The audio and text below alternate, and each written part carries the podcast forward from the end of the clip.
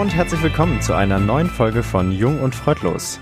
Euer Podcast aus der Uniklinik Freiburg, der Klinik für Psychiatrie und Psychotherapie.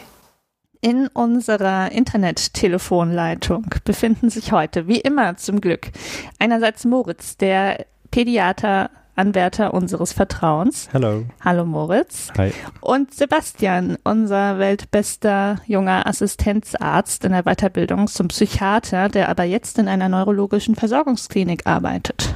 Ja, anwesend. Ich sehr gut. Und ich bin es Mene, die psychiatrische Fachärztin eures Vertrauens. Hallo. Meinerseits arbeitend in der Uniklinik Freiburg. Hallo. Ähm, Hallo. Ich sage heute ausnahmsweise, worüber wir sprechen. Das ist nämlich auch ein spannendes interdisziplinäres Thema, was auch unseren guten Moritz betreffen könnte, potenziell. Es geht nämlich heute um selbstverletzendes Verhalten. Und ähm, aus diesem Grund möchten wir eine kleine Triggerwarnung aussprechen. Wenn du, liebe Zuhörerin, lieber Zuhörer, dich als Risikoperson betrachtest für selbstverletzendes Verhalten, dann würden wir von dem Hören dieser Folge eher abraten, weil sie doch vielleicht ähm, ja auch Selbstverletzungsimpulse triggern könnte. Und wir würden dann empfehlen, dass du dir die entsprechenden Informationen lieber in einem geschützteren Rahmen, zum Beispiel im Rahmen der Psychotherapie, geben lässt. Allen anderen Jetzt viel Spaß. Sehr schön. Das war, wie, das war wie so eine Einleitung im Fernsehen. Allen anderen jetzt ganz viel Spaß mit dieser ganz Folge. Viel Freude. Genau. Ähm, ja. Die Freude muss noch kurz innehalten, weil ähm, wahrscheinlich wisst ihr sowieso schon alle, jetzt kommt erstmal unsere Frage zum 100 Millionsten Mal kennenlernen. Ähm, ich habe heute wieder zweimal oder Fragen und einmal wäre ich Fragen. Ähm, ich würde sagen, wir legen einfach gleich los. Ismene, ähm, passend zur immer noch währenden Situation Lockdown, Lockerroom oder Lockenwickler? Lockerroom ähm, kommt mir anregend vor. Gibt's ja irgendwie, oh, ist ja was, ähm, was Amerikanisches, oder? Gibt's mhm. ja auch gar nicht. Und reisen kann man auch nicht. Deswegen, wenn ich mal wieder Fernweh habe, dann träume ich mich in einen fernen Lockerroom in mhm. der Highschool. Das ist sehr gut. Hast du schon mal Lockenwickler benutzt? Micro, ähm, Microfringe gelock, gelockt? Nein, aber ähm, ich habe mal im Studium einen ähm, gescheiterten Versuch mit Papillotten aus Alufolie gemacht. Damals war Alufolie noch erlaubt. Was sind Papillotten? Das sind normalerweise so kleine Schaumstoffwürmchen, ähm, also kleiner als Dockenwicker und ohne diese Widerhaken, wo man seine Haare auch einwickeln kann und oben verzwirbelt mhm. man die dann so. Soll auch Locken machen. Okay, bei nächster Gelegenheit wünschen geklappt. wir uns ein Bild von diesem Experiment. Ja, wie gesagt, das ist lange her. Ja, spricht äh, ja nicht gegen vorbei. Bild. Okay. Sebastian, Abstand, Anstand oder Altstadt? Ähm, Abstand momentan. Das ist nicht unbedingt meine Antwort, aber es ist einfach das Gebot der Stunde. Die Realität, gell? Oh, es ist traurig. Ja, absolut. Mhm. Was wäre deine Lieblingsaltstadt? Ähm, ja, schon Freiburg. Echt? Aber ja, es Münster? gibt auch tolle andere. Münster ist auch schön, auf ja. jeden Fall. Ein bisschen, also mal ganz so ein episches Bild, wo du in der Münsterer, ja, Münsteraner Prinzipalmarkt. Genau. Aber der Prinzipalmarkt selber gibt mir jetzt nicht so viel. Das ist ja so das ja, Touri-Zentrum von Münster. Also Freiburg. Ja. Gut aus mhm. Freiburg. Alles mhm. klar. Ismene, wäre ich ein Pflaster, wäre ich? Ähm, eins mit der Eisprinzessin drauf. Die habe ich mich zu Hause. Ich wäre dann nicht besonders atmungsaktiv, aber hübsch anzusehen. Atmungsaktiv, okay. Äh, Elsa, ist das Elsa, die Eisprinzessin, ja. oder ist das eine random Eisprinzessin? Nee, ist Elsa. Oh. Und andere Protagonisten. Also meine Klientel aus dem Klinikalltag wäre, glaube ich, hochbegeistert von dir. Hm. Ja, ich habe die aber nicht selber gekauft, sage ich zu meiner Verteidigung. Ja, das würde ich an deiner Stelle jetzt auch sagen. Meine, meine, Klientel aus dem Klinikalltag wäre wahrscheinlich allergisch gegen dich. das kann gut sein. So scheiden sich unsere Klientele. Klientels? Ja. Egal. Sebastian, wäre ich ein Verhaltensmuster, wäre ich. Gestört. Das ist das Erste, was mir eingefallen ist. Ich weiß das auch nicht. Auch das ist jetzt spontan Okay, gewesen. aber die Frage ja. war, wäre ich ein Verhaltensmuster? ist es zu ja. Meta-Ebene, habe ich mich auch schon gefragt. Ja, ich habe jetzt gestört geantwortet. Vielleicht bin ich ein gestörtes Verhaltensmuster. Wir wissen es nicht. Ich, ich ja? würde niemals. Vielleicht falle äh, ich jetzt auch völlig aus der Rolle und habe keinen Bock mehr auf Oder-Fragen. Ist doch jetzt auch scheißegal. Okay, dann mache ich schnell weiter mit Ismene. Die ja? ist heute artiger. Äh, letzte Runde. Ismene, Sticheln, Stacheln oder Straucheln? Sticheln mache ich gern. Wirklich? So aus dem Hinterhalt? Ähm, Das ist mein gestörtes Verhaltensmuster. Ach so. Ähm, nee, nicht aus dem Hinterhalt, nämlich vordergründig. Ich habe eine Zeit lang immer gedacht, das wäre lustig, habe dann irgendwann aber festgestellt, dass es doch viele Leute auch kränkt. Der Grad ist Habe schmal. ich mir vielleicht ein bisschen, bisschen abgewöhnt. okay, Aber manchmal sticheln ist ganz nett. das stimmt. Aber, aber nur Liebe, lieb gemeintes. Liebevolles Sticheln. Also alle Kann da draußen, bestätigen. wenn Ismene Ja. euch stichelt, Mhm. wisst ihr, es ist immer lieb gemeint. Ja. Nur liebevolles Sebastian, letzte Runde für Mhm. dich. Piken, Pokern oder Pilgern? Mm, Piken, ist das so wie Sticheln? Äh, Ich denke, man verwendet es jetzt im deutschen Sprachgebrauch nicht so, sondern eher dann so, wenn es halt wirklich piekt, ne? Piken. Hm. Also Piken tun ja ähm, irgendwelche Wellen und äh, Piken tun auch Nadeln. Denkst du an den Peak Piken- mit EA oder an den mit IE? Das ist ja jetzt, du hast es ja nicht gesagt, wie du es schreibst. Ja, Deswegen stimmt. denke ich jetzt nur an die Du, Laute. ist sehr gut. Du ja, bist sehr frei und dann, dann benutzen manche Fußballer auch noch die Pike. Ich glaube, ich nehme Pike, weil es einfach so variabel ist. Ja, Flexibler Typ. ja. Okay, also wenn ihr mal mit Sebastian pilgern wollt, müsst ihr also noch äh, abwarten oder dran arbeiten. Mhm. Schreibt uns gerne, falls ihr Interesse habt. Gut. Danke für eure Schön. Oder-Antworten. Ganz schön. Gerne. Jetzt der Mori dran. Oh ja, ich bin total Ja. aufgeregt. Ihr müsst wissen, Ismail und Sebastian sind immer super vorbereitet und haben seit, Wochen haben sie diese Fragen vorbereitet. Ähm, deswegen gehen Ist die jetzt auch wahrscheinlich total in die Tiefe. Ich freue mich. Mhm. Wir gucken Genau. mal. Ja? Wir müssen immer Moritz ablenken, damit wir noch schnell die Ja. Oder-Fragen schreiben können, weil es uns erst Okay. kurz vor der Aufnahme einfällt. Wer fängt an? Soll ich mal anfangen? Ja. Moritz, Ja. es ist kein Glücksspiel. Mhm. Womit fängst du an? Schere, Stein oder Papier? Stein. Ja? Mhm. Okay. Ich kann unlocked. aber nicht sagen, warum. Also wenn ihr jetzt mit Moritz schnicken müsst, dann Das ist unfair. wisst ihr. Ja, Dann werde ich antäuschen. Mhm. vor allem, du fällst aus dem Raster, äh, aus der Alltagsempirie würde ich sagen, die meisten fangen mit Schere an, oder? Weil es als Die erstes Männer kommt. fangen ganz häufig mit Stein an. Echt?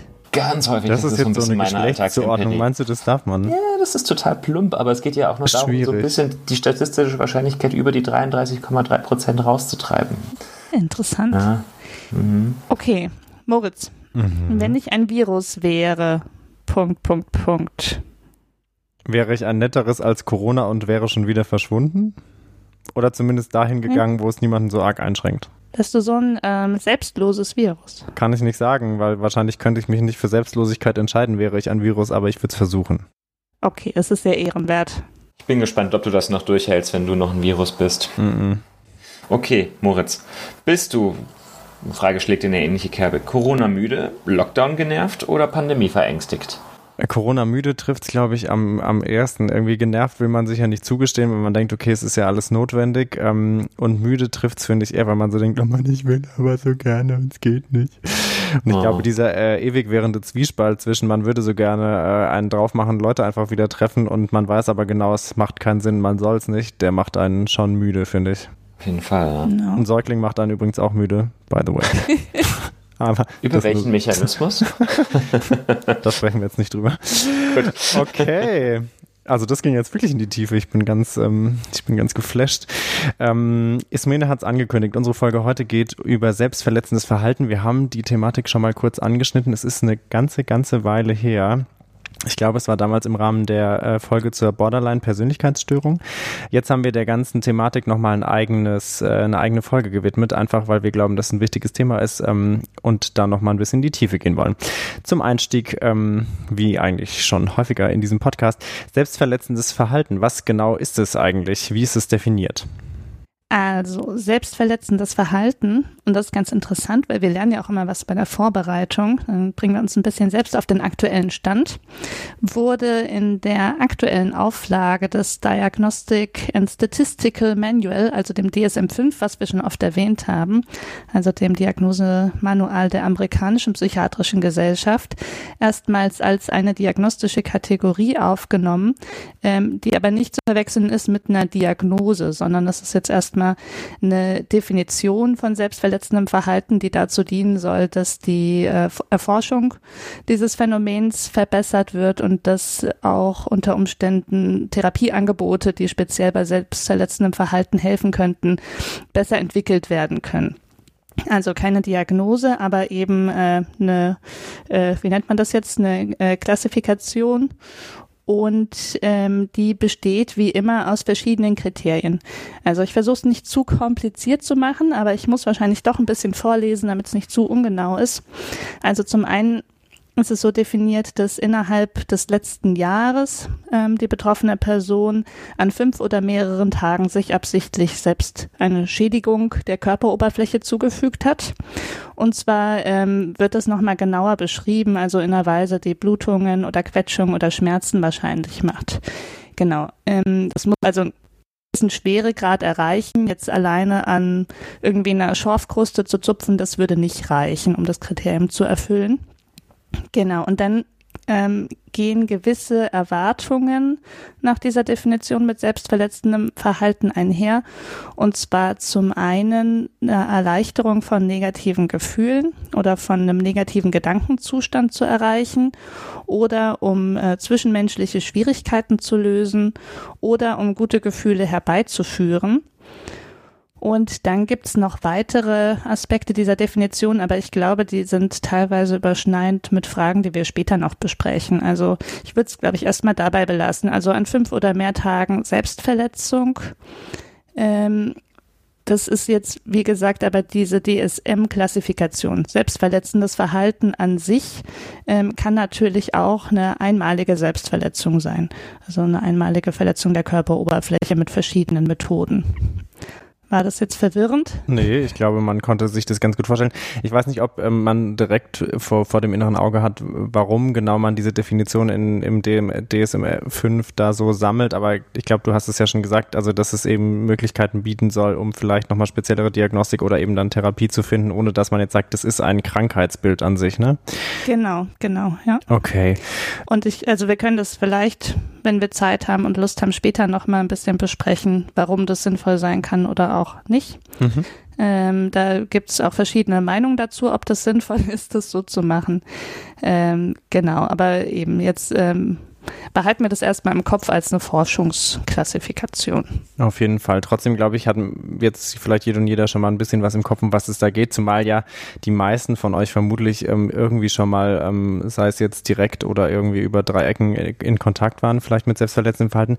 Ismene, du hast jetzt gerade schon so ein bisschen angeteasert, ähm, äh, es geht um Verletzungen der Körperoberfläche und du hast auch schon ein bisschen gesagt, in welche Richtung das gehen kann. Trotzdem würde ich von euch gerne nochmal konkret hören, welche Formen von selbstverletzendem Verhalten Verhalten gibt's und, und was sind eben so mögliche Verletzungsmethoden? Was sieht man denn im klinischen Alltag tatsächlich häufig? Also ich fand es jetzt in der Vorbereitung ein bisschen schwierig, genau abzugrenzen, was sind denn unterschiedliche Formen, da jetzt irgendwie valide ähm, Kategorien für zu finden.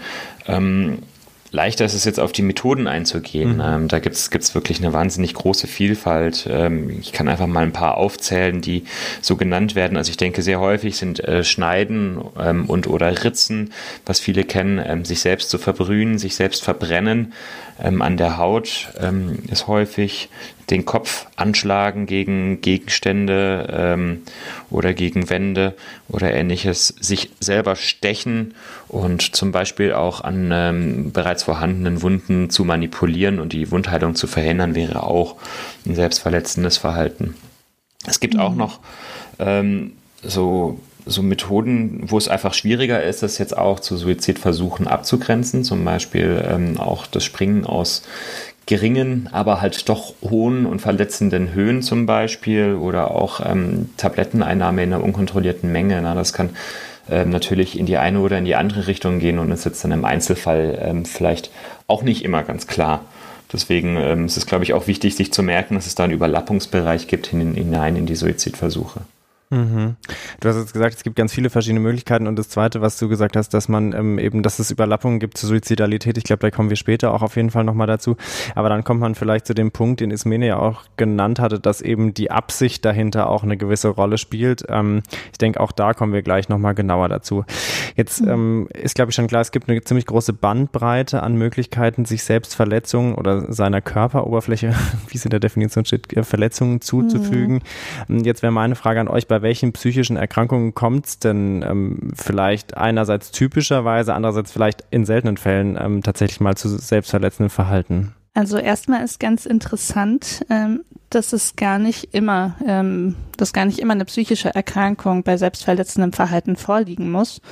Und ähm, das ist eben der Bereich, wo sich unsere Disziplinen auch so ein bisschen überschneiden, weil gerade bei Kindern und Jugendlichen, beziehungsweise vor allem Jugendlichen, ähm, Selbstverletzung auch häufig als vorübergehendes Phänomen auftreten kann, ähm, ohne dass eine psychische Erkrankung vorliegt oder entsteht. Das heißt also, ähm, es ist nicht immer eine Erkrankung dabei. Bei Erwachsenen ist es meistens so, dass eine psychische Erkrankung ähm, zusammen mit der Selbstverletzung vorhanden ist. Und so der Klassiker ähm, ist sicherlich die Borderline-Persönlichkeitsstörung, mhm. Wo die Selbstverletzung einfach ein Symptom ist und deswegen auch häufig ähm, bei der Erkrankung vorliegt. Und ähm, das führt aber auch zu dem Vorurteil, dass es immer so wäre. Also ähm, oft in nicht psychiatrischen Kreisen wird selbstverletzendes Verhalten gleich gleichgesetzt mit einer Borderline-Störung. Ähm, das deckt sich aber nicht mit unserer Erfahrung. Also wir sehen selbstverletzendes Verhalten bei, ich sage jetzt mal, allen möglichen psychischen Erkrankungen, also insbesondere bei Depressionen, bei Traumafolgestörungen, bei Substanzgebrauchsstörungen, bei Angststörungen und bei psychotischen Erkrankungen. Also das ist relativ breit gefächert. Ähm, auch noch wichtig sind ähm, die sogenannten externalisierenden Störungen. Also das sind auch ähm, Störungen, die viel, äh, vor allem aber nicht nur in der Kinder- und Jugendpsychiatrie eine Rolle spielen. Also einerseits hyperkinetisch, ähm, sprich ADHS ähm, und Störungen des Sozialverhaltens. Und ähm, wo es weniger bekannt ist, aber auch gar nicht so selten aus der klinischen Erfahrung vorkommt, ähm, das sind die Autismus-Spektrum-Störungen. Ähm, genau. Also man kann aber festhalten, fast alle Gruppen von psychischen Störungen können mit selbstverletzendem Verhalten einhergehen. Genau, so klingt's auch für mich jetzt, wie du das sagst. Also tatsächlich was, was bei ganz vielen verschiedenen Krankheiten vorkommen kann oder eben im Kinder- und Jugendalter tatsächlich auch ganz ohne psychische Erkrankung. Was glaube ich auch nochmal ganz relevant ist. Man, das ist jetzt tatsächlich was, was wir, also wir, wir sehen häufiger auch mal Kinder und Jugendliche mit eben ähm, entweder verhalten Narben oder auch ähm, jetzt akutem selbstverletzendem Verhalten. Und man merkt schon auch, gerade bei den Eltern löst es trotzdem eine ganz große Unsicherheit aus. Und ich glaube schon, dass immer ähm, sofort die, die eine gewisse Angst mitschwingt, dass eben eine schwere psychische psychische Erkrankung dahinter steckt. Und da muss man relativ viel aufklären und eben aber auch gut eruieren, was jetzt bei dem Kind äh, akut sozusagen dahinter gesteckt hat. Ähm, mhm. Jetzt hast du eben gesagt, es, es kommt bei ganz vielen verschiedenen psychischen Erkrankungen, gerade auch bei den Erwachsenen dann vor. Ist es denn was grundsätzlich, was ihr auch häufig seht in der Erwachsenenpsychiatrie oder ist es eher, eher eine Rarität, sage ich mal überspitzt? Nee, ich würde schon sagen, dass das ähm, durchaus häufiger vorkommt. Also die Zahlen, die ich jetzt gefunden habe, da haben die Studien ähm, die Häufigkeit von ein bis zwei Prozent der Bevölkerung auf bis zu 14 Prozent, was bestimmt eine sehr hohe Zahl ist, aber es kommt so ein bisschen mhm. auf die Methodik der Studie an, ähm, geschätzt. Ähm, ich habe auch gefunden, dass zum Beispiel 10 Prozent der Jugendlichen über 14 Jahre schon mal selbstverletzendes Verhalten ähm, gezeigt haben in ihrer Zeit. Mhm. Genau, man schätzt auch den, den, den, den Gipfel der Selbstverletzung so auf die Zeit in der Pubertät. Äh, Mädchen sind häufig bisschen früher dran als Jungs, etwa zwei bis drei Jahre, ja auch grundsätzlich mit der Pubertät und verletzen sich auch ein bisschen häufiger meistens und mhm. auch anders als Jungs. Ja, mhm. Mädchen zum Beispiel schneiden häufiger, ritzen häufiger, Jungs greifen häufiger zu ähm, Verbrennungen oder eben auch Schlägen gegen sich selbst. Mhm. Mhm. Aber auch das Spannende das heißt, es ist eigentlich tatsächlich ein, ein, ich sag mal jetzt Phänomen, was eher das jüngere Alter betrifft und gar nicht mal so unbedingt jetzt den, den höheren ähm, Altersbereich. Aber vermutlich kann es trotzdem in allen Altersklassen auftreten, oder? Ja, also es gibt selbstverletzendes Verhalten auch bei Erwachsenen. Ähm, ich habe interessanterweise zu der Frage, ob wir es häufig sehen, auch noch Zahlen gefunden zu, äh, zur Prävalenz in stationären ähm, Jugendlichen war das in dem Fall. Mhm. Da ist es nämlich nochmal deutlich häufiger, also 20 bis 50 Prozent.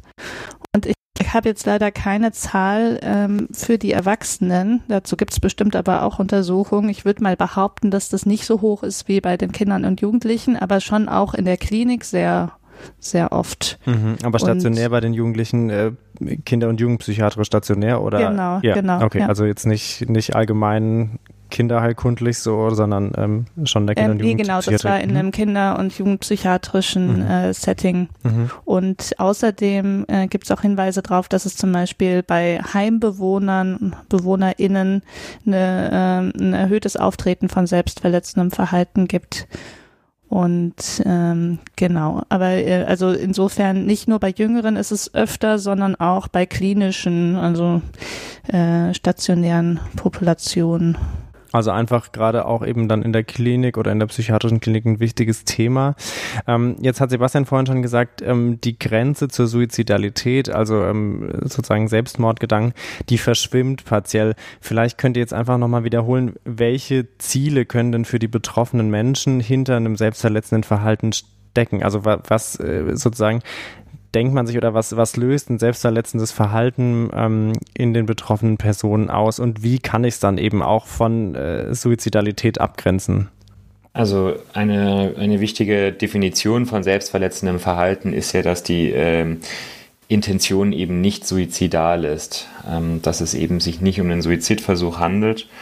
Und äh, deswegen geht es bei den selbstverletzenden, beim selbstverletzenden Verhalten häufig eher darum, ähm, Affekte zu regulieren, zum Beispiel negative Gefühle ähm, loszuwerden oder sich davon mehr zu distanzieren, um Anspannung abzubauen, um Verzweiflung in den Ausdruck zu gehen, um äh, zum Beispiel auch ähm, Selbstentfremdungsgefühle jetzt so im Rahmen von dissoziativen Symptomen ähm, zu kontern ähm, oder auch ähm, als ähm, manchmal tatsächlich als Hilferuf bei zwischenmenschlichen Konflikten. Also es kann auch ein sehr, sehr stark nach ähm, außen gerichtetes ähm, Verhalten sein, was auch ähm, dem Umfeld teilweise was signalisieren soll. Ich denke, man kann es zuverlässig nicht über einen Kamm scheren.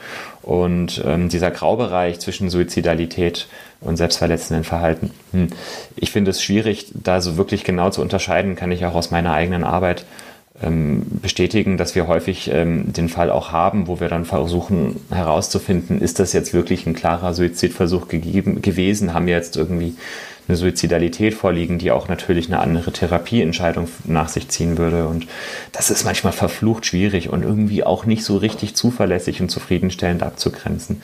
Und ich habe auch häufig den Eindruck, dass es Betroffene im Nachhinein gar nicht mehr selber so genau sagen können. Mhm. Einfach um so ein bisschen die Tiefe des Graus auszuleuchten. Und ähm, der Graubereich ähm, hat ja noch eine andere Komponente, nämlich so eine äh, statistische.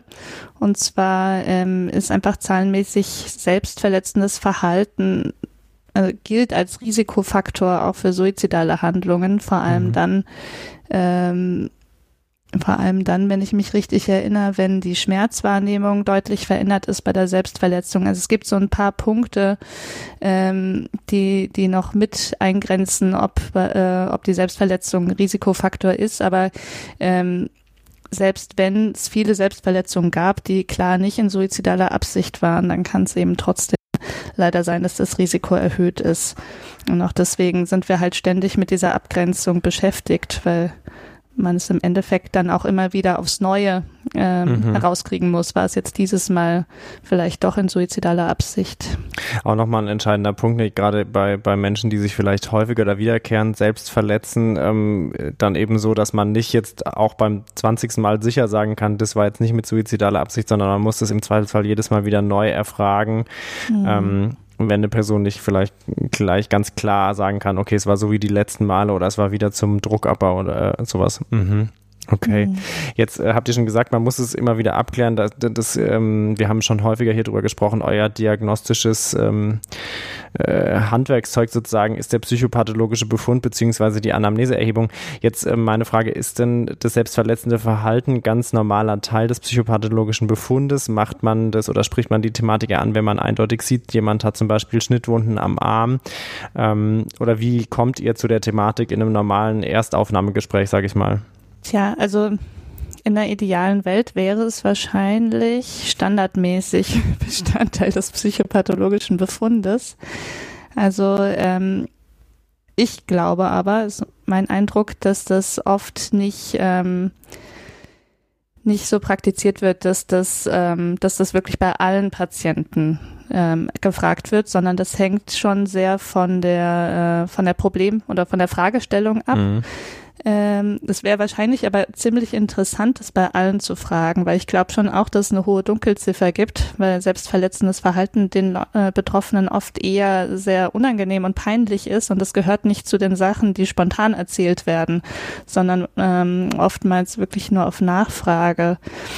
Also ähm, ich versuche das mir aktuell so ein bisschen anzugewöhnen, ähm, das öfter auch mal standardmäßig zu machen. Mhm. Und ich finde, man, ähm, man bildet sich aber ein, auch mit ein bisschen Erfahrung, ähm, so, ja, zumindest öfter dran zu denken bei bestimmten Konstellationen. Also ähm, oft ähm, wird überraschenderweise für mich dann auch selbstverletzendes Verhalten berichtet, wenn ich danach gefragt habe, auch wenn ich gar nicht jetzt einen hohen Verdacht hatte, dass es mhm. vorhanden ist. Mhm. Oder wie geht's dir, Sebastian? Also ich muss auch gestehen, dass ich, dass ich das nicht gewissenhaft und regelmäßig abfrage, sondern mich da schon auch häufig von meiner Intuition leiten lasse, wobei ich da auch einschränkend sagen muss, ähm, dass die meisten Patientenkontakte, äh, wo es dann auch um eine Therapie geht, da habe ich noch Zeit, um das im späteren Verlauf zu erfragen. Und häufig ähm, kommen wir auch sehr schnell zu dem Thema Emotionsregulationsstrategien und ähm, da ist dann selbstverletzendes Verhalten häufig eben auch ein Thema, wenn das der Fall ist. Aber ähm, ich denke schon auch in einem diagnostischen, einem einmaligen Gespräch ist es wahrscheinlich sinnvoll, es standardisiert abzusprechen, an so anzusprechen, weil ich mir gut vorstellen kann, dass es häufiger ist, als man das von seiner Intuition her einschätzen würde. Mhm. mhm. Jetzt wäre eine interessante Perspektive noch die des niedergelassenen Kinderarztes oder der niedergelassenen Kinderärztin, weil also mhm. ich merke so in der Klinik ist es häufig so, dass es tatsächlich eher so zufällig äh, rauskommt, sage ich mal, wenn zum Beispiel ähm, ein junger Mensch dann äh, sich weigert, für die Blutabnahme die Ärmel hochzumachen oder so. Aber natürlich muss man auch sagen, in der, in der, gerade jetzt in der pädiatrischen Akutversorgung, so im Krankenhaus, wenn man da jedes Mal eine selbstverletzte Verhaltenabklärung machen würde, würde man, glaube ich, nicht rumkommen, sozusagen mit seiner mhm. Arbeit. Deswegen ist es da leider, äh, muss man sagen, einfach tatsächlich natürlich häufig Zufall so und häufig auch eher unangenehm für die betroffenen Kinder und Jugendlichen, so dass man dann auch schauen muss, wie findet man sozusagen aus diesem, vielleicht kommt jemand mit Bauchschmerzen und es kommt dann so nebenbei raus ähm, zu einem guten Umgang damit, auch wenn die Eltern dabei sind, dass man erstmal versuchen kann, das so mit einem Kind oder einem jugendlichen Menschen äh, zu thematisieren. Ähm, dass es bei uns wahrscheinlich auch gar nicht schlecht wäre, wenn es irgendeinen Mechanismus gäbe, das standardmäßig abzufragen. Ich glaube nur leider tatsächlich organisatorisch ähm, ganz schwierig mhm. da einzupflegen, weil wir eben ja häufig auch für Gesprächsanteil nicht so viel Zeit ähm, verordnet haben, ja. So, so mhm. blöd das vielleicht ist. Ähm, Jetzt kam schon raus, ist mir das angekündigt, wir haben eine interdisziplinäre Folge. Ich glaube, das hat man schon verstanden. Jetzt ist wahrscheinlich aber trotzdem ja so, dass die Kinderheilkunde und die Psychiatrie nicht die einzigen Disziplinen, die daran beteiligt äh, sind. Wie ist es denn so aus eurer klinischen Erfahrung? Äh, Gibt es da noch andere ähm, Fachabteilungen, die eventuell mit ins Boot geholt werden müssen bei selbstverletzendem Verhalten? Also wir brauchen ja natürlich die Leute, die die Wunden versorgen.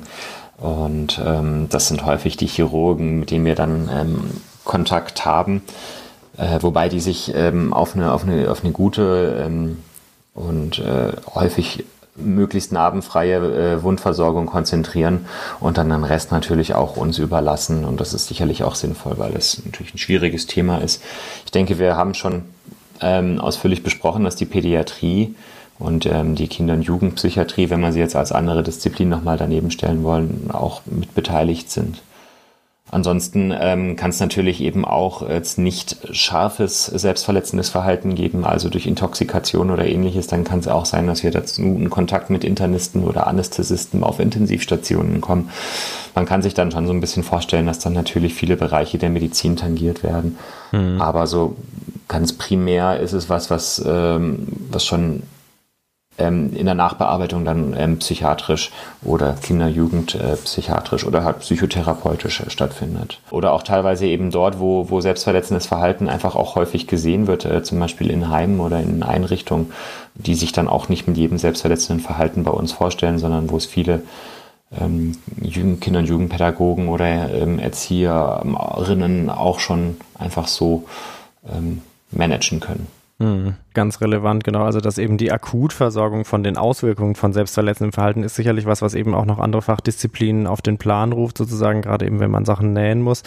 Aber ähm, nichtsdestotrotz bleibt sozusagen das zugrunde liegende Problem ja eher ähm, äh, in den oder fällt eher in den Bereich Psychiatrie, Kinder- und Jugendpsychiatrie, zumindest, dass man einmal eben die, die dahinterstehende Absicht äh, erfragt und eben sich auch um eine mögliche Therapie kümmert. Was wunderbar überleitet zu meiner nächsten Frage und zwar, ähm, welche Therapie braucht denn jetzt selbstverletzendes Verhalten? Ismin hat am Anfang gesagt, dass ähm, gerade bei Kindern und Jugendlichen ist es gar nicht unbedingt so, dass äh, hinter dem Verhaltensmuster eine psychische Erkrankung steckt. Deswegen äh, die Frage, muss man das überhaupt therapieren? Wenn ja, wie muss man es eben oder sollte man es therapieren? Was hilft betroffenen Menschen? Also es wäre jetzt natürlich spannend, wenn wir noch eine Kinder- und Jugendpsychiaterin äh, im Boot hätten, weil ähm, also das, was ich jetzt zu dem Thema bei Kindern und Jugendlichen sagen kann, das ist halt angelesenes Wissen. Ähm, also wie gesagt, dadurch, dass nicht immer eine psychische Störung mit dabei ist, braucht es jetzt nicht bei jeder Selbstverletzung äh, im Kinder- und Jugendalter automatisch eine komplette Psychotherapie. Mhm. Ähm, was aber auch nicht heißt, ähm, dass das Problem ignoriert werden sollte, sondern ähm, da ist sicherlich der erste Schritt, das erstmal im familiären oder privaten Kontext ähm, anzusprechen, das Problem. Und ich habe auch gesehen, dass es da im Internet ähm, Seiten gibt, wo zum Beispiel für Eltern, die ja oft ähm, gar nicht spontan wissen können, wie man jetzt damit umgehen soll, wo es so ein paar Tipps gibt, äh, so ein paar Do's und Don'ts. Wie sollte man darauf reagieren? Wie sollte man besser nicht reagieren? Ähm, kurzes Beispiel, man sollte zum Beispiel nicht, wenn man äh, sieht, dass das Kind sich selbst verletzt hat, äh, äh, Fragen stellen wie, sag mal, bist du jetzt verrückt? Ich jetzt die Psychiatrie bringen, weil das ist ähm, invalidierend und nicht hilfreich und äh, öffnet auch irgendwie keine gute Atmosphäre für ein offenes Gespräch. Und genauso gibt's dann aber auch Empfehlungen, ähm, wie man darüber sprechen könnte und wie man vielleicht die Gefühle ähm, des Kindes ernst nehmen kann, beziehungsweise ihm das auch zeigen kann. Mhm. Ähm, genau, also das wäre der erste Schritt und dann geht es ja erstmal darum herauszufinden, was ist da los, äh, wie kam es zu der Selbstverletzung, damit man überhaupt herausfinden kann, ähm, ist es eher jetzt ein soziales Problem, gibt es irgendwie in der Schule da äh, Gruppendruck oder gibt es Mobbing ähm, oder gibt es doch Hinweise auf eine psychische Erkrankung, so dass man Kinder- und Jugendpsychiater braucht. Genau, also da wäre erstmal weiteres Eruieren mhm. empfehlenswert. Mhm. Und ähm, dann habe ich zufällig noch gelesen zu den Therapien äh, bei den jüngeren Menschen. Also da ist am besten untersucht. Leider wieder eine Verhaltenstherapie. Ich kann's, äh, kann's Leider nicht anders du, weil, sagen. Weil wir, weil wir schon öfter einen Rüffel gekriegt haben, dass wir die ja. Psychoanalyse nicht so in den Fokus nehmen. Genau. Und es handelt sich hier um die DBTA, also die dialektisch-behaviorale Therapie für Adoleszenten. Ähm, aufmerksame Hörer wissen vielleicht, dass das gleichzeitig die ähm, Therapie für Borderline-Störungen ist. Ähm, da geht's halt zu großen Teilen aber auch um das Management von starken Gefühlen, Anspannung und eben den Abbau von Selbstverletzung. Und dann wurden hier noch andere Therapien erwähnt, äh, mentalisierungsbasierte Therapie für Adoleszente, kognitive Verhaltenstherapie allgemein. Genau, und dann gibt's noch ein Cutting-Down-Programm, aber dazu kann ich gar nicht viel mehr sagen. Also da gibt's so ein paar Ansätze, aber eben so Therapieprogramme jetzt für selbstverletzendes Verhalten allgemein gibt's eben, ich will jetzt nicht sagen gar nicht, weil ich habe bestimmt nicht alles gelesen, was es gibt, aber da gibt's eben noch eher wenig.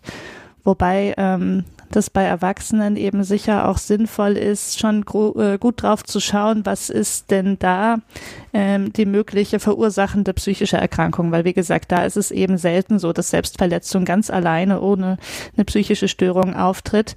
Und dann kann es natürlich auch Vorteile haben, da störungsspezifisch zu behandeln, also die Depression dann antidepressiv behandeln, die Borderline-Störungen passend behandeln, ADHS passend behandeln, ähm, genau klingt insgesamt äh, wieder tatsächlich äh, nach äh, Psychotherapie im Mittelpunkt. Jetzt wollte ich noch kurz mhm. nach Medikamenten fragen. Sebastian, willst du vorher was anderes sagen? Ja, genau. Ich hätte, ich hätte, ich habe auch noch so ein bisschen eine Aufstellung gefunden, wie eben so die Kernelemente der Psychotherapie aussehen können.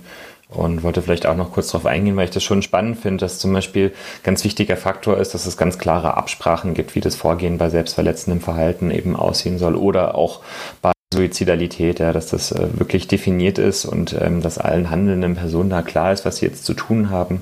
Es geht natürlich auch darum, dass zunächst mal eine eine Motivation aufgebaut wird, was zu verändern und sich auch unter Umständen behandeln zu lassen, wenn man eben sagt, es ist ein behandlungsbedürftiges ähm, Problem. Dann geht es auch darum zu verstehen, was hat man da eigentlich, äh, was sind denn äh, Faktoren, die ähm, das jetzt bei mir auslösen können, ähm, woher kommt das eigentlich, ein äh, Verständnis für die eigene Schwierigkeit, also im Grunde ist das Psychoedukation zu erlangen und ähm, dann auch andere ähm, Handlungs- und Konfliktlösungsstrategien zu etablieren, ja, Alternativen dazu zu finden, zu diesem selbstverletzenden Verhalten.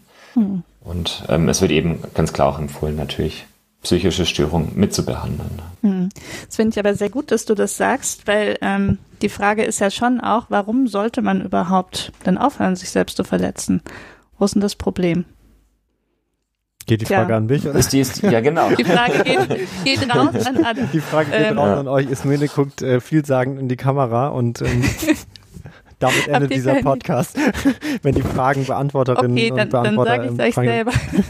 nee, das ist natürlich eine höchst individuelle Frage, mhm. ähm, deren Beantwortung ähm, eben auch ein großer Bestandteil der Therapie ist. Es eben, was Sebastian gesagt hat, der Teil auch des Motivationsaufbaus, weil oft ist das am Anfang gar nicht unbedingt gegeben. Also mhm. oft ist da eher ganz große Angst mit verbunden, die Vorstellung, das aufzuhören.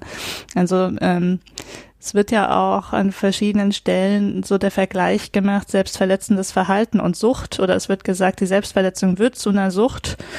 Ähm, das heißt, jeder, der äh, ein bisschen süchtiges Verhalten kennt, sei es jetzt Kaffee, Zigaretten, Sport, äh, der ähm, kann sich vorstellen, ähm, was das für Impulse auslöst, wenn jetzt jemand kommt und sagt, ja, ähm, das ist aber nicht so gut, lass das mal. Sagt man ja klar, okay. Mach ja. Ach so, ach so, ja, kein Problem. Okay, ja, dann. Ja, dann höre ich auf. Nee, so ist es nämlich nicht. Mhm. Also ähm, eben oft ähm, hat das ja eine extrem wichtige Funktion für die Betroffenen. Äh, zumindest wenn es schon sehr lange praktiziert wird. Mhm. Und ähm, genau, also ich weiß nicht mehr genau, worauf ich hinaus wollte. Was die Motivation Aber das ist wichtig, ist, was Sebastian gesagt hat. Ähm, mhm. Obwohl ich glaube, da kommt auch was vielleicht nochmal zutage, was wir hier sicherlich auch schon sehr häufig besprochen haben, weil ja dieses ähm, zwischen, also die, die, dieses Dilemma zwischen es löst was in mir aus oder es hilft mir vielleicht in Situationen, aber auf der anderen Seite auch eben Schamgefühl, was Sebastian vorhin angesprochen mhm. hat und ähm, eben so dieses vielleicht Wissen, das ist eigentlich was nicht Gutes, das kann ja schon sicherlich einen ziemlichen Leidensdruck auslösen und ich denke, Leidensdruck ist letztendlich ja immer schon auch eine Motivation, was dagegen zu tun. Und ähm, was, glaube ich, auch schon relevant ist, wenn selbstverletzendes Verhalten Ausmaße annimmt, äh, dass zum Beispiel chirurgische äh, Therapie äh, notwendig wird, dann kann man ja schon auch sagen, okay, das ist einfach auch eine Schädigung des Körpers, auch wenn man das dann mhm. vielleicht unter chirurgischen Maßnahmen so hinkriegt, dass da jetzt keine riesigen Narben entstehen, ähm, ist es ja schon was, was ja, wenn die nicht richtig versorgt werden, können sich Narben infizieren oder Wunden infizieren und das kann natürlich zu weiteren Problemen führen. Also ich denke, da sind schon immer wieder auch Punkte, wo das dann einfach äh, potenziell natürlich, ähm, aber trotzdem äh, gefährlich werden kann, eben für die körperliche mhm. Gesundheit und natürlich auch für die seelische. Also es sind äh, ganz viele Punkte. Aber ich glaube, dieser Punkt, was du gesagt hast, Mene, dass, dass das äh, sich für die Betroffenen erstmal häufig gut anfühlt, das ist, glaube ich, das macht es einfach viel schwieriger auch, ähm, mhm. da, da einen Zugang zu, zu finden. Ja, genau. Äh, du hast nämlich das Stichwort gebracht, äh, das ich dann vergessen hatte, wo ich hinaus, hinaus, wollte, hinaus wollte. Ich kann auch nicht mehr sprechen. Äh, nämlich eben Scham und ähm, das ist nur eine von vielen langfristigen negativen Konsequenzen. Und eben so funktioniert das ja auch in der Verhaltenstherapie, dass wir versuchen, das Verhalten so zu analysieren, dass so die auslösenden Faktoren und die Gefühle, die damit eine Rolle spielen, analysiert werden, dann das Verhalten an sich und dann eben auch die Konsequenzen. Und da eben der wichtige Unterschied, die kurzfristigen, die dann oft ähm, erstmal gut sind und die langfristigen, mhm. die dann oft in so einen Teufelskreis führen. Also wenn jetzt äh, auslösend Selbsthass und Selbstwertprobleme waren, dann mag es sein, dass so eine Selbstbestrafung kurzfristig eine Erleichterung ist, aber langfristig wird dadurch eben gerade das Selbstwertproblem, weil man es wieder nicht geschafft hat, verstärkt. Genau. Komplexe Teufelskreisspirale. Mhm. Haben wir jetzt alles äh, dazu gesagt, äh, was gesagt werden sollte? Ja. Mhm. Also was oh, ich noch nein. sagen wollte, ja. ist, weil gerade dieses Thema, was Ismene mit der Motivation mhm. angesprochen mhm. hat, ist total wichtig und ich glaube, es ist einfach auch eine wahnsinnig hohe Hürde, damit aufzuhören. Das unterschätzt man manchmal gerne. Und dass es sehr wichtig ist, danach auch ein sehr breites und ein sehr individuelles Angebot an Ersatzhandlungen zu machen. Ja, das ist auch was, was Zeit braucht und Zeit braucht, um sich zu etablieren und einzustellen und ähnliches. Und man da auch Geduld haben sollte. Und ich hatte auch immer so ein bisschen in den Therapien den, den äh, Drang verspürt, dann mit ganz vielen Strategien anzukommen, die ich dann anbiete und dann müsste es doch funktionieren und so. Und ich glaube, das ist tatsächlich ein, ein, kritischer Punkt, an dem man A, Angebote machen muss, wenn B, noch die Motivation vielleicht nicht so gut ist und man sehr viel versuchen muss, therapeutisch Vorsprungsvertrauen so zu erwirken, ja, sage ich jetzt mal. Mhm, sehr schöne Überleitung, Sebastian. Das wäre nämlich auch meine nächste Frage, und zwar das mit den Ersatzhandlungen. Ich erinnere mich dunkel an die Borderline-Persönlichkeitsstörungsfolge. Da haben wir, glaube ich, zum Beispiel zum Druckabbau über so einen Ball oder so gesprochen. Kann das sein, so Igelbälle? Mhm. Ähm, jetzt wollte ich euch einfach mal fragen, was ist denn typischerweise so ein Angebot? Was, was kann man den Leuten tatsächlich anbieten oder was kann man vielleicht erlernen als betroffene Person, ähm, was man sozusagen einsetzen kann anstatt der Selbstverletzung? Also ähm, ich würde das noch mal ein bisschen anders formulieren, glaube ich, weil also wir wissen, wir müssen im Hinterkopf behalten, es gibt verschiedene Arten von Selbstverletzungen mhm. und äh, der Igelball zielt ja so ein bisschen in Richtung Skills ab mhm. und das sind Skills und Strategien, äh, die eben auch ein wesentlicher Bestandteil dieser DBT-Behandlung äh, darstellen. Die sind jetzt ja nicht unbedingt ähm, nur dafür gedacht, um Selbstverletzung zu vermeiden, sondern da geht es so ein Stück weit um die Regulation von extremen Gefühlszuständen und Anspannungszuständen. Mhm. Ähm, ich, äh, ich würde nicht sagen, dass die, äh, dass man das definieren kann als Ersatzhandlung für Selbstverletzung, weil das ist eigentlich nicht das Ziel, die Selbstverletzung zu ersetzen mit einer weniger schädlichen Selbstverletzung, sondern das Ziel ist ja eigentlich eine funktionale Strategie, die einen nicht schädigt, mhm. zu erlernen. Und ähm, vorher ähm, oder anders, wir können über diese Skills jetzt sprechen, aber wir müssen später auch noch über was anderes sprechen. Da müsst ihr mich dran erinnern. genau. Gar kein Problem, du, es ist gar kein Problem. Okay. Dann sprechen wir jetzt ähm, über die Skills, bevor wir es mir daran erinnern, dass wir noch über was anderes sprechen. Ja, genau. Okay.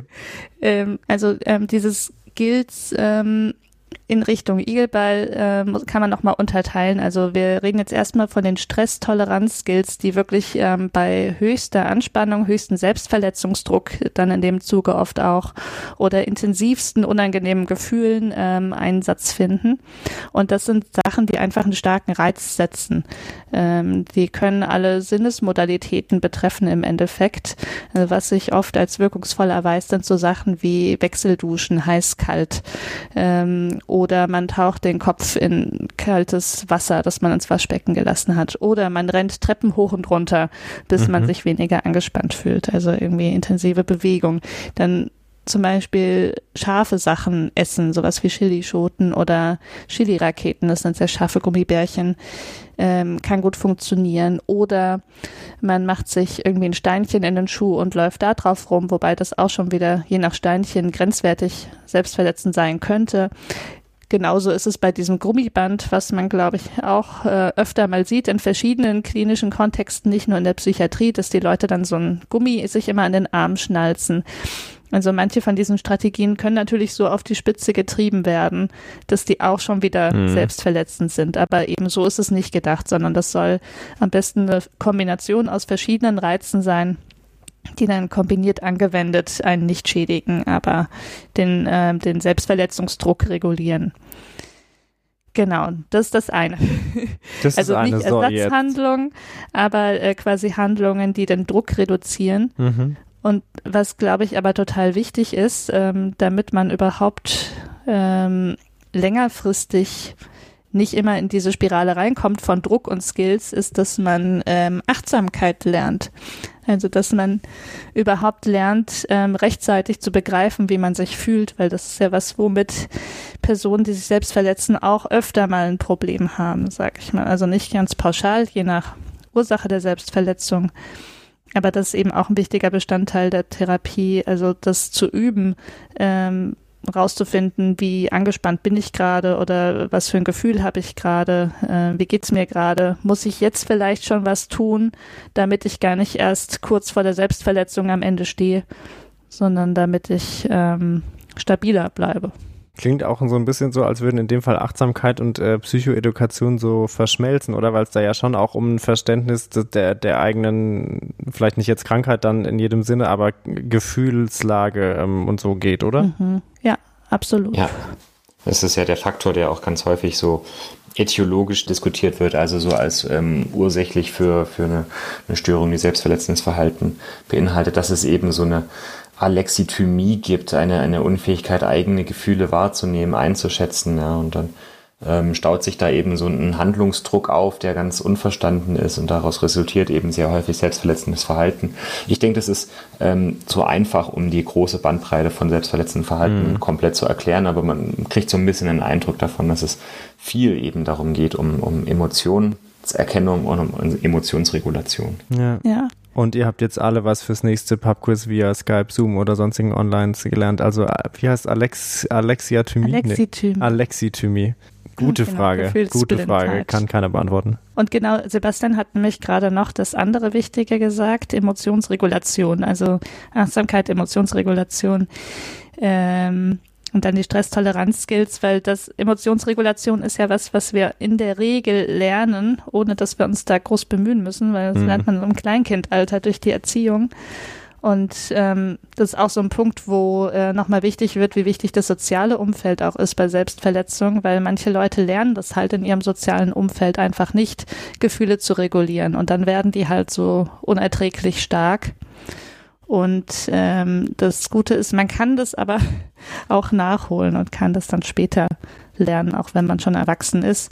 Ähm, das ist dann halt eben mit einer bewussten Entscheidung und einer Anstrengung verbunden. Genau, aber Emotionsregulation ist sicher essentiell. Sehr gut.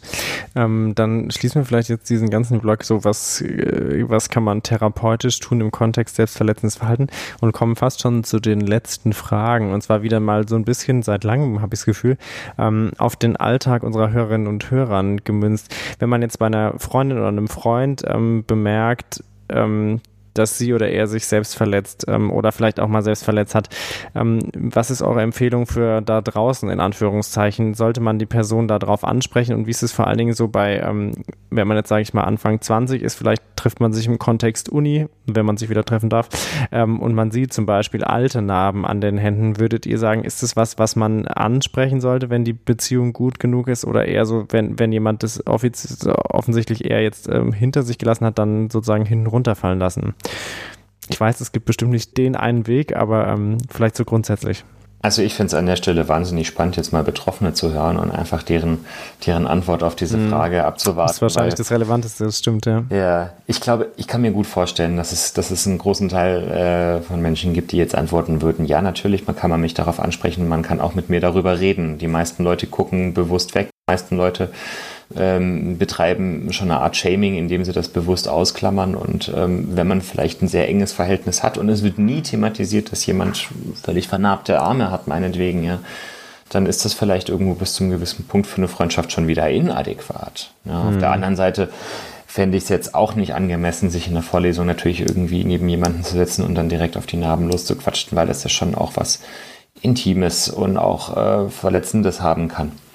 Ähm, trotzdem, ich kann, mir, ich kann mir beides vorstellen. Ich glaube, ähm, wichtig ist einfach so ein bisschen zu wissen, ist das jetzt gerade was Akutes? Also ist, das, mhm. ist das ein Problem, was nach wie vor ähm, existiert? Weil dann würde ich auch ähm, die finale Besprechung dieses Themas lieber Experten überlassen und sagen, ähm, man versucht sich eher und seine Bemühungen dahin zu richten, dass man der Person hilft, in eine Behandlung, wenn das nicht schon längst der Fall ist, äh, zu kommen und vielleicht auch die Behandelbarkeit von solchen Schwierigkeiten anzusprechen oder die Motivation dafür ein bisschen zu schüren, aber nicht selber als Behandler da irgendwie anzufangen, weil es ist kompliziert, es ist schwierig und ähm, sollte wirklich professioneller Hilfe überlassen werden. Ja, ganz wichtig.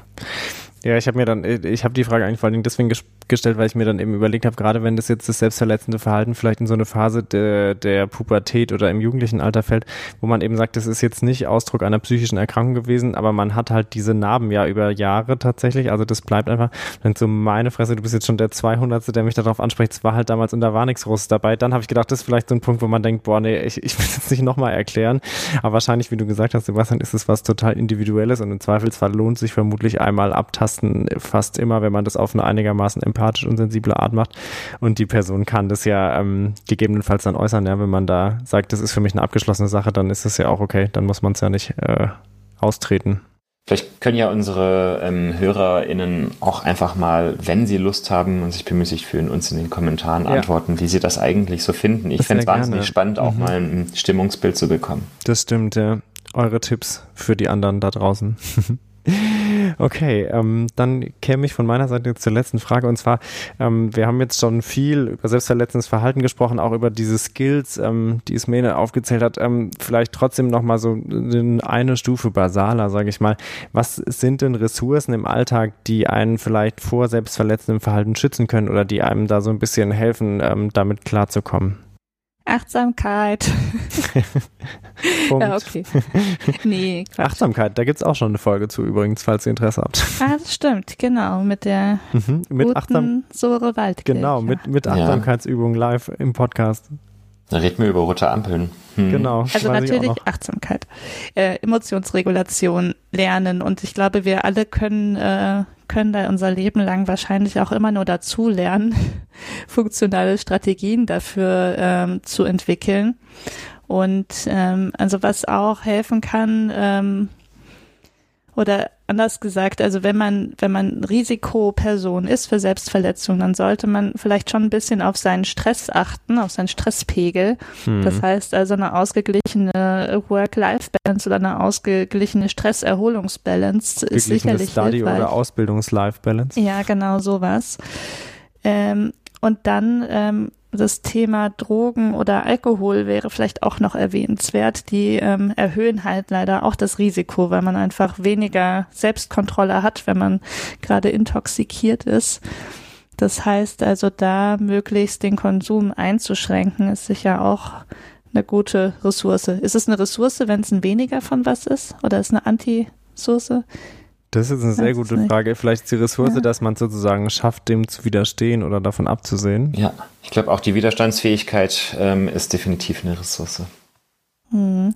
Und ansonsten natürlich, ich würde behaupten, gute soziale Beziehungen äh, sind sicherlich auch eine Ressource, weil äh, wir haben das vorhin nur kurz angeschnitten. Man könnte ja so viel mehr sagen zu dem Thema, aber zwischenmenschlicher Stress äh, hatten wir, glaube ich, kurz erwähnt als Risikofaktor auch für Selbstverletzung. Das heißt also Kontakte oder Beziehungen, die einem nicht gut tun, ähm, sind sicher ein Risikofaktor und andersherum guttunende Beziehungen und Kontakte ein Schutzfaktor. Mhm vielleicht, wenn man jetzt nochmal diese Elternperspektive einnimmt, auch tatsächlich was, also, dass man versucht, entweder, wenn man sehr unsicher ist, sich erstmal auszutauschen mit anderen oder eben auch bei, bei dem eigenen Hausarzt, der eigenen Hausärztin oder auch bei einer Kinderärztin oder einem Kinderarzt nachzufragen, bevor man vielleicht äh, aus einer sehr hohen eigenen Emotionalität dann mit dem Kind oder dem jugendlichen Menschen ähm, dran geht. Einfach weil, glaube ich, tatsächlich in dieser Pubertätsphase die Kinder ja wahnsinnig viel mit sich zu tun haben und, und sehr, sehr unsicher sind und Scham eine ganz große Rolle spielt. Und ich glaube, dass das sich da schon extrem lohnt, wenn die Eltern das äh, schaffen, ähm, da einen guten Umgang mitzufinden und dem Kind irgendwie zu, zu signalisieren, okay, das ist okay, ich nehme das wahr und wir versuchen jetzt da eine Lösung zu finden, ohne dass es eben zu diesem, oh Gott, muss ich dich jetzt in die Psychiatrie bringen, ähm, äh, Problem kommt, auch wenn das natürlich nicht einfach ist, aber vielleicht, dass man einfach versucht, sich als Elternperson da vorher irgendwie im Zweifelsfall einen Austausch zu suchen, der einem da potenziell Unterstützung gibt. Ich glaube, das ist ganz wichtig und ich glaube eben jetzt aus der kinderärztlichen Perspektive sind da die meisten auch ähm, offen für, da auch ein Elterngespräch natürlich zu führen, ohne das Kind im Zweifelsfall. Also wenn man da Fragen hat oder Unsicherheit, da, da hat man zumindest immer eine Anlaufstelle oder man kann dann ja auch weiterverweisen, aber sicherlich eine Möglichkeit, es dort zu thematisieren. Mhm. Schuldi, Sermon, Sermon aus der, Alles gut. Sermon aus der nee. Pädiatrie. Das ist total gut, dass wir äh, Pädiater bei uns haben. Ich denke sogar auch, also einfach, weil äh, man schon liest, dass es viel mit dem Thema Pubertät auch irgendwie mhm. Überschneidung gibt. Und also ich muss sagen, ich kenne mich da überhaupt nicht aus, habe keine pubertierenden Kinder. Und ähm, falls sich da draußen eine Person befindet, die da Expertin ist in dem Bereich, wäre es bestimmt auch nochmal interessant, so aus dieser Jugendperspektive mhm. äh, genau das Thema anzuschauen. Also da bitte kein Hate, wenn wir da unvollständig informiert sind.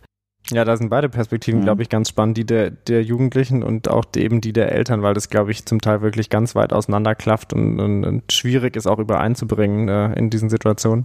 Deswegen dürfen mhm. sowohl Eltern als auch die Jugendlichen gerne was schreiben. Ja, und die, und die, die äh, Kinder- und JugendtherapeutInnen und die, die PubertätsexpertInnen. Also ihr hört, schreibt, schreibt einfach alle. Egal wer ihr seid, schreibt. Meistens antworten wir nicht. ihr könnt Nein, vor allen Dingen in die Kommentare, weil ich glaube, dann können es die meisten anderen lesen. Das lohnt ja. sich vielleicht noch am ehesten. Sehr gut. Okay. Sebi, wolltest du auch noch was sagen? Jetzt haben wir hier so ich finde, ihr habt das mit den Ressourcen gut abge, abgedeckt. Ich denke die ganze Zeit nur mal so ein bisschen drüber nach, weil eigentlich wollte ich unbedingt noch mal so ganz, ganz kurz erwähnen, das ist jetzt irgendwie ein bisschen äh, von der Reihenfolge falsch, aber dass es die posttraumatische Belastungsstörung gibt, wo ich es einfach sehr häufig erlebe, dass selbstverletzendes Verhalten auftaucht, gerade im Kontext mit Geflüchteten. Ich glaube, das ist mhm. momentan mhm. wieder was, was äh, vermehrt aktualisiert wird, weil einfach diese Erkrankung extrem häufig ist bei Menschen, die so schreckliche Dinge erlebt haben und die auch sehr, sehr häufig eben auf selbstverletzendes Verhalten zurückgreifen. Also für alle, die mhm. da irgendwo in der Nähe zu Geflüchteten arbeiten ähm, oder auch selber Geflüchtete sind, es gibt eben diese posttraumatische Belastungsstörung und es lohnt sich da auch Hilfe zu suchen, weil dafür haben wir auch eine Folge gemacht. Dafür gibt es auch ähm, Psychotherapieprogramme mit guten Erfolgsmöglichkeiten. Ja, ganz wichtig, auch wenn es nicht in die Reihenfolge passt, äh, sicherlich ein ganz wichtiger Punkt, ja. Okay, dann äh, würde ich sagen, wir schließen diese Folge. Ähm, oder? Seid ihr einverstanden? Mhm. mhm. Dann vielen Dank euch beiden für Rede und Antwort und äh, schon mal prophylaktisch vielen Dank an alle da draußen, die uns jetzt zahlreiche Kommentare schreiben. Ähm, wir sind ganz gespannt, was es da zu lesen gibt.